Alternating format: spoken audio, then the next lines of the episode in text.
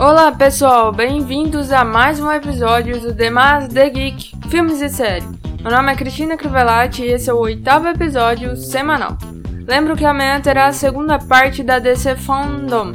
O evento online será focado mais para os seriados da DC Comics, diferente da primeira parte que foi voltado para os filmes que estão em produção ou aguardando lançamento. O evento é livre e totalmente online e será transmitido também em português, então é sucesso! Dito isso, roda a vinheta que está começando mais um podcast. Welcome to this podcast. Para a série da semana, eu escolhi a série Coisa Mais Linda. Essa série brasileira da Netflix é simplesmente encantadora, charmosa e além de atrizes maravilhosas e super talentosas, o pacote junta uma trilha sonora genial com músicas de Elis Regina, João Gilberto, Ella Fitzgerald, Tom Jobim, Gal Costa, Caetano Veloso, entre outros artistas e canções deliciosas. Teve sua estreia em março de 2009 e já conta com duas temporadas completas no catálogo da Netflix. Coisa Mais Linda se passa no Rio de Janeiro nos anos 60 e mostra o nascimento da bossa nova na cidade carioca. Apesar disso ser importante dentro da narrativa, já que Malu abre um clube de música, o foco da série retrata a igualdade de gênero feminismo, violência contra a mulher, racismo, desigualdade social, entre outras questões sociais, e faz isso de uma forma muito bem produzida. O conselho de sempre para todas as mulheres: seja gentil, se comporte, sorria. E se eu não estiver disposta a sorrir? Hum? E se, Valtinho, eu estiver exausta de brincar de boa moça para que os homens me respeitem. E se ao invés de falar baixo, eu queira ser assertiva, talvez arrogante? Não é por nada, mas vocês homens fazem isso desde sempre e tem dado bastante certo para vocês. O seriado tem uma fotografia, figurino, direção de arte e, repetindo, uma trilha sonora sensacionais.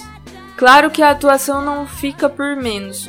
No elenco de peso que a Netflix trouxe, temos as atrizes Maria Casadaval como Maria Luísa e conforme sua personagem cresce, ela adota apenas Malu, que dentro da história acaba juntando o grupo todo. Patti de Jesus como Adélia, que traz um impacto de realidades diferentes para o grupo e que também é sócia da Malu no clube de música. Dá um tchau, sócia. Ela me salvou. O nome dela é Adélia.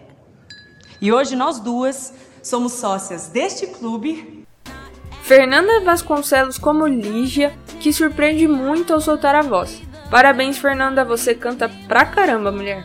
Além de Mel Lisboa como Teresa, que dá uma boa lição de liberdade para todo mundo, com ar europeu misturado com jeitinho brasileiro.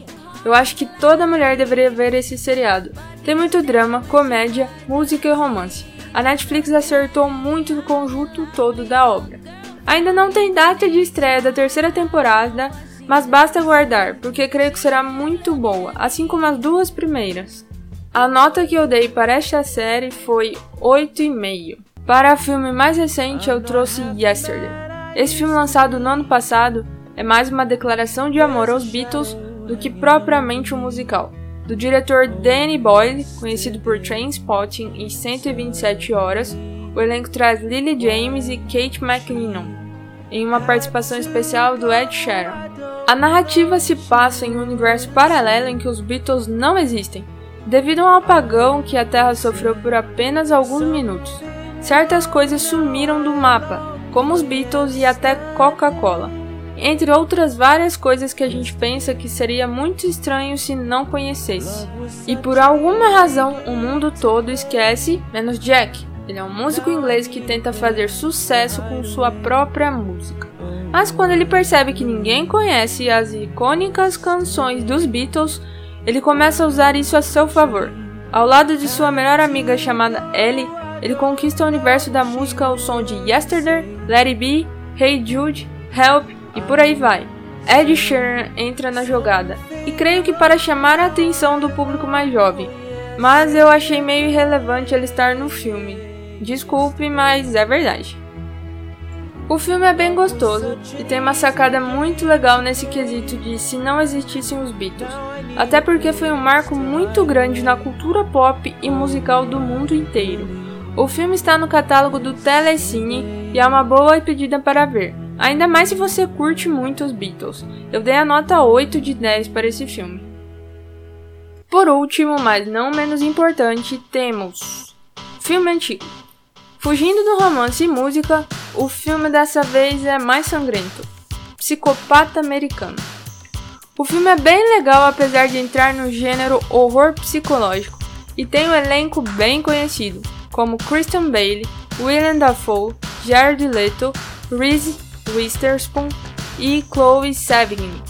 O filme se passa no final dos anos 80 e o personagem de Bale se chama Patrick Bateman um milionário com divergências psicológicas de puro narcisismo e psicopatia, que para se divertir ele começa a praticar assassinatos além de outras coisas bizarras.